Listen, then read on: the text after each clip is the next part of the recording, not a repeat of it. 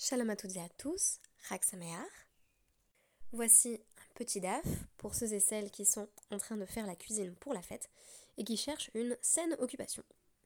Quoi de mieux pour nous lancer dans l'étude des dapim 88 et 89, qui correspondent aux pages d'aujourd'hui et de demain, que la référence à Agatha Christie, Meurtre en Mésopotamie? Je ne pourrais pas vraiment vous livrer les clés de cette référence sans vous expliquer la clé de l'ouvrage, qu'il me suffise ici d'évoquer le fait que dans Meurtre en Mésopotamie, il y a une femme qui ne parvient pas à reconnaître son mari qu'elle retrouve après bien des années et qu'elle va aller jusqu'à épouser de nouveau. Et bien que vivant avec lui, elle ne parvient toujours pas à constater qu'il s'agit de son ancien mari. Je me souviens d'avoir discuté de meurtre en Mésopotamie avec ma mère.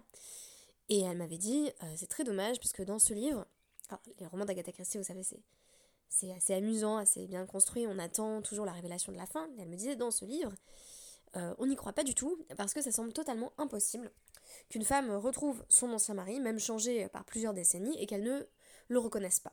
Eh bien, c'est exactement ce qui se passe dans notre Gemara. C'est-à-dire qu'on a affaire à une femme qui croyait son mari mort, on lui avait dit qu'il était mort, et puis voilà qu'il revient. Et elle dit Mais c'est pas mon mari, ça. Euh, et donc la, la va notamment évoquer euh, la situation où euh, il se serait fait pousser la barbe.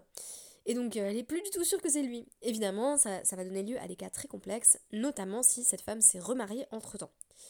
Donc, on se situe toujours dans notre Perek Haisha Rabba, le dixième chapitre de la Maseret Yevamot, qui a commencé avec notre DAF précédent. Je vais avoir besoin de, de l'évoquer pour qu'on comprenne le contexte de cette réapparition mystère euh, du mari disparu. On l'appelle Haïcha Rabba parce que euh, il y a plusieurs en fait plusieurs chapitres du traité Yevamot qui commencent par le mot Haïcha et donc celui-là c'est le plus long. Donc on l'appelle littéralement la grande femme. Euh, et en réalité, il serait question, notamment dans notre première Mishnah, de femmes qui se retrouvent dans une situation extrêmement complexe, donc voire très embarrassante sur le plan légal et personnel. Alors la question, euh, bien entendu, qui sous-tend euh, ce cas va être la suivante. Que fait-on si euh, donc on est une femme mariée et qu'on entend que notre mari est décédé? On reçoit ces nouvelles et il y a une personne qui témoigne du fait qu'il est décédé. Alors déjà, il faut savoir que c'est un cas particulier où on accepte le témoignage d'une seule personne. Il peut s'agir d'une femme d'ailleurs, donc qui sont euh, habituellement exclus du loi du témoignage, mais ne le sont pas euh, pour, tout ce qui relève de l'identification du mari décédé. Euh, ou il peut même y avoir deux témoins, mais le mari peut refaire surface malgré tout. Ce qui va évidemment être très compliqué. Donc même dans des cas où le mariage a été contracté avec la permission du Beddin, si le mari réapparaît, il faut savoir lequel des deux mariages est un mariage licite. Est-ce qu'elle est toujours mariée à son premier mari et le mariage avec le deuxième c'était rien du tout. Euh, puisqu'elle pouvait pas en fait contracter un, second mariage si elle était encore mariée. Ou est-ce que euh, on considère que c'est le second mariage qui, à force de loi, puisque le premier a comme été invalidé par la disparition euh, de ce mari. En réalité, on va apprendre à travers notre dernière Mishnah, qui était pour le coup dans le, dans le, 87e DAF, donc Hamoud Bet, on va apprendre que elle est considérée comme mariée ni à l'un ni à l'autre. on, on, la contraint de divorcer. Donc, Haisha Ba'ala C'est le cas d'une femme dont le mari était parti à l'étranger. Amrula Met euh, Baal Et il y a des témoins qui reviennent. Euh, donc un témoin, deux témoins, et qui disent euh, Ton mari est mort. Vénisset, elle se remarie. Ba'ala. Et voilà que le premier mari refait surface. Tetse misé ou misé. misé ou misé. Elle doit divorcer avec les deux. Donc il lui faut un get euh, de chacun, un contrat de divorce, mais elle l'a bas. Elle ne touche pas la somme inscrite dans son contrat de mariage ni avec l'un ni avec l'autre. Un vélo pérote. Elle ne reçoit rien des profits euh, qu'auraient fait euh, ses deux maris sur sa propriété pendant le mariage. Vélo. Elle ne reçoit pas l'alimentation que le mari doit à sa femme. Vélo blaot, ni même les, vêtements, les, les, vêtements désormais usés euh, avec lesquels elle, elle est venue euh, dans le mariage.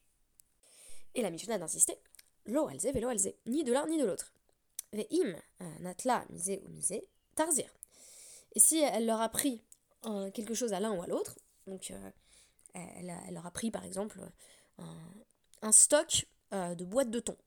Voilà, maisonnote. elle doit tout rendre, donc plus rien ne lui appartient. Vous imaginez la situation absolument catastrophique et le clou du spectacle, si vous voulez. Ah voilà de mamzer, miser ou miser. Et ça, on va y revenir, parce que c'est vraiment très étonnant. Mais on nous dit, l'enfant né de ces deux unions est considéré comme un mamzer. Et vous allez voir que le mamzer euh, né du premier couple, donc le couple de départ, euh, va avoir un statut encore plus particulier parce qu'en fait il peut se marier ni avec un mamzer ni avec un, juif ou une juive. Donc euh, bah, en fait il peut se marier avec personne.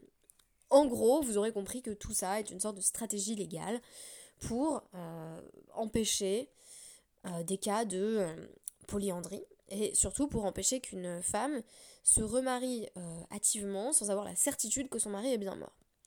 Et ce qui est intéressant, c'est qu'il y a en quelque sorte deux préoccupations concurrentes des sages en la matière, à savoir qu'on ne veut pas que les femmes restent à Gounot, on ne veut pas qu'elles s'empêchent de se remarier si leur mari est bel et bien disparu. Mais en même temps, on crée un système extrêmement ferme, de sorte que si elles le font, euh, la situation est absolument cataclysmique. Vous imaginez la misère noire dans laquelle elles peuvent se retrouver avec des enfants mamzerim. Donc, catastrophe absolue. Euh, ce qui les encourage a priori à essayer d'être absolument sûrs que leur mari est décédé, à d'avoir des preuves définitives avant de se remarier. Mais ce qui me semble intéressant, c'est cette tension entre euh, la volonté de la laisser se remarier et le fait que euh, les conséquences sont sérieuses si elle le fait malgré tout. Dans notre DAF 89, on commente la Mishnah en nous expliquant pourquoi est-ce qu'on lui enlève sa pourquoi, pourquoi est-ce qu'on lui enlève ce à quoi a priori elle a droit. alors, Takinu la Rabbanan Ketouba, tout simplement. Euh, on va poser la question de l'institution de la Ketouba. Pourquoi est-ce qu'ils ont institué qu'il fallait une Ketouba Parce que on voulait pas que les hommes divorcent trop facilement, on voulait pas qu'elle soit légère, euh, littéralement que l'épouse soit légère aux yeux euh, de son mari. Mais ha, mais ici on veut qu'il divorce, donc on veut qu'elle soit légère à ses yeux, c'est-à-dire la ketouba en gros c'est une responsabilité financière et qui relève d'un engagement du mari. Donc ici, il n'a rien à payer. Il va être beaucoup plus prompt à divorcer s'il sait qu'il n'a rien à perdre. Et oui, pas d'argent à débourser lors du divorce. En effet, on veut à tout prix rompre cette situation de polyandrie. Euh, il me semble que d'autres stratégies juridiques auraient pu être adoptées. Et ce qui est intéressant ici, c'est que ce n'est pas le cas. Donc on aurait pu dire, par exemple, elle n'a jamais été mariée au deuxième, ou, comme elle avait une présomption suffisante pour se marier au deuxième, elle n'était plus mariée au premier. Et tout ça semble s'appliquer alors même que euh, cette pauvre femme s'est remariée avec l'accord du Beddin. La Guémara, cette fois-ci, euh, dans le DAF 88, va essayer de s'expliquer cette euh, particularité juridique et notamment la rigueur dont on fait preuve avec cette pauvre dame qui avait juste envie de se remarier. Amar Mitor, Chomer, chez Hermarta Alea Besofa, Hekalta Alea Batrila. Alors, comme euh, à la fin du processus, c'est-à-dire en cas de réapparition du mari, on est dans une situation d'une extrême rigueur pour cette femme, c'est-à-dire qu'elle veut absolument pas en arriver là. La situation décrite par la Mishnah, je le répète, c'est vraiment un repoussoir absolu. Alors, Hekalta Alea là. On a rendu, euh, en revanche, le remariage plus facile dans un cas de certitude absolue.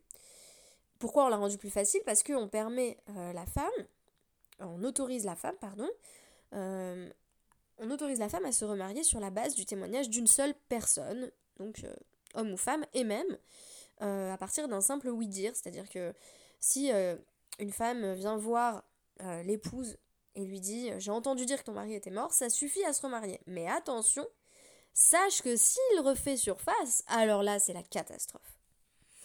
Et donc la Gemara va objecter en quelque sorte à Rabbi euh, On n'a qu'à être cohérent plutôt.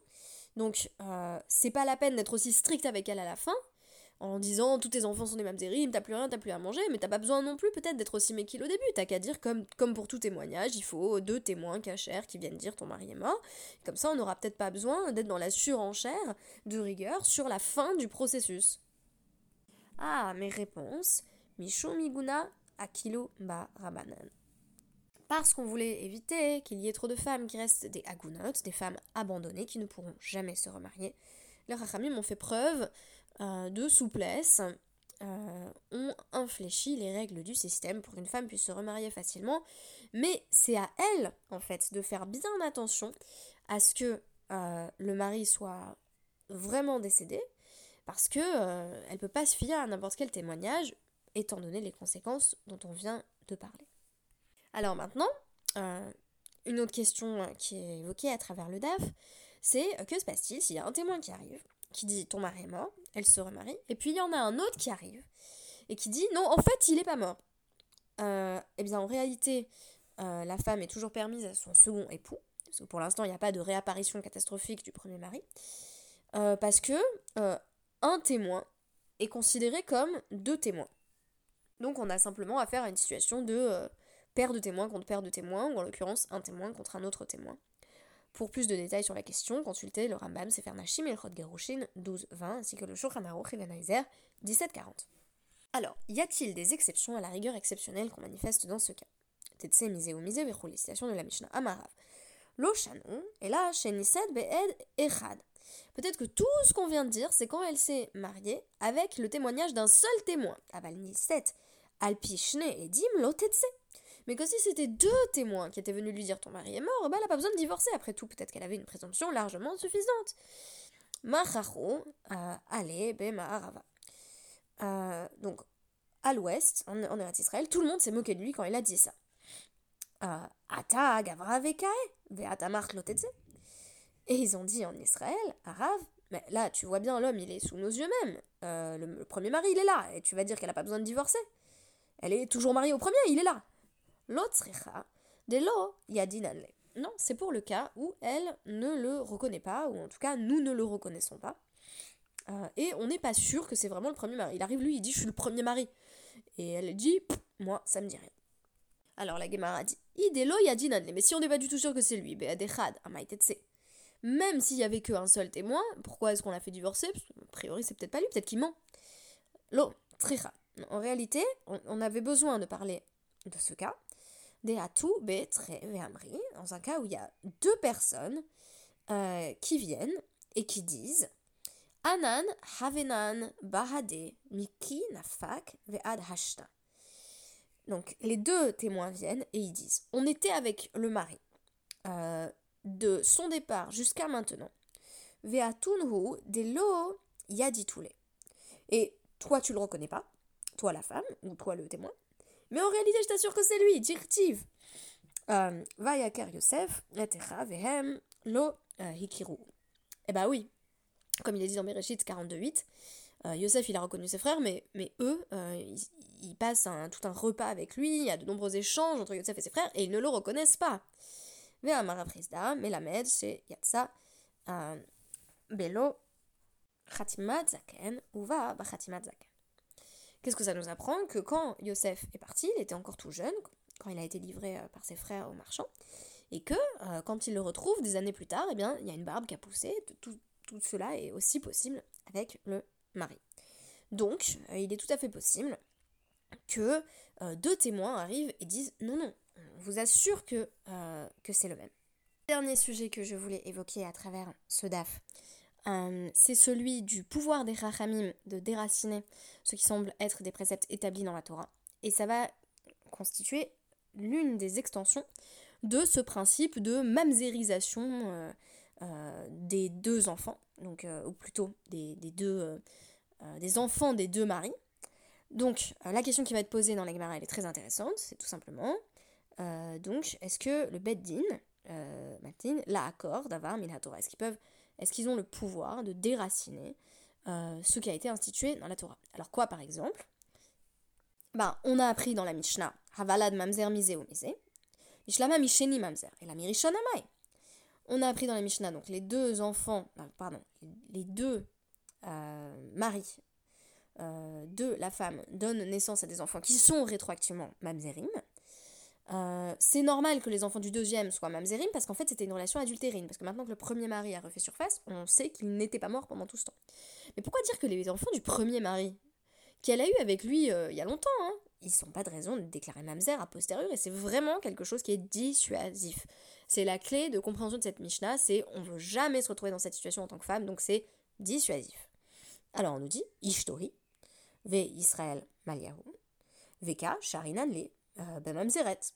A priori, elle, c'est sa femme, c'est toujours sa femme. lui, c'est un juif à part entière. Et euh, donc l'enfant, en fait, qui est né de cette union, est un juif à part entière, et tu vas me dire maintenant qu'il a l'autorisation d'épouser une mamzeret. Et oui, quand on devient mamzer, on peut, on peut épouser que une mamzeret, inversement, une mamzeret ne peut épouser qu'un mamzer. Euh, alors que là, ben, c'est un Israël, donc il devrait épouser euh, une, jeune femme du peuple juif qui n'est pas été disqualifiée, qui n'est pas été considérée comme enfant illégitime. Donc les sages, ils ont complètement renversé l'institution de ce qu'est même un mamzer. Et alors, euh, donc, Rabat dit à Rav que Rav Shmuel a avancé ce qui suit. Non, Assour ben mamzeret. On interdit aussi à cet enfant mamzer d'épouser une mamzeret, ou, l'inverse, bien entendu, d'épouser donc euh, un enfant euh, de lignage à la lignée illégitime. Mais du coup, Ve'amai Karale mamzer, à quoi ça sert de l'appeler mamzer s'il peut pas épouser un mamzer Léosro bevat Israël, pour dire qu'il peut pas non plus épouser une femme juive.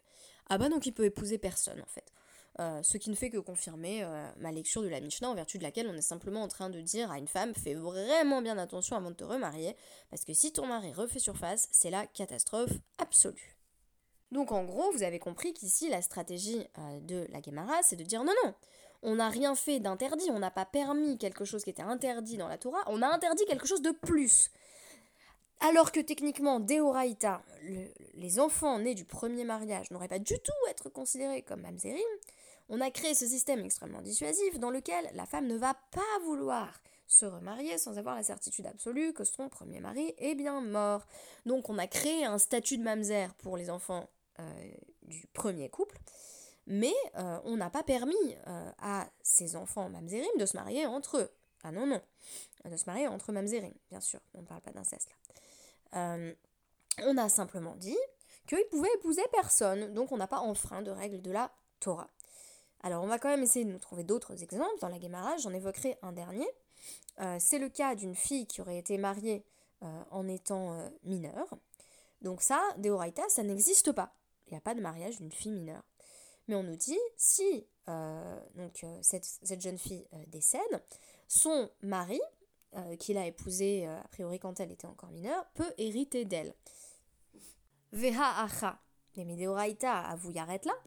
Donc dans la loi de la Torah, ça devrait être le père qui hérite, arrête là, Habal. Mais dans la loi des sages, on fait hériter le mari. Ah, Hefker, Bedin, Hefker. Alors là, la Gemara nous sort le joker, ce que euh, la cour de justice, le Bezdin, a rendu Hefker sans propriétaire et sans propriétaire. Donc s'ils choisissent de prendre l'héritage euh, qui est lié à la mort de cette jeune fille et de dire c'est FKR et maintenant on le réattribue au mari, ils peuvent tout à fait le faire.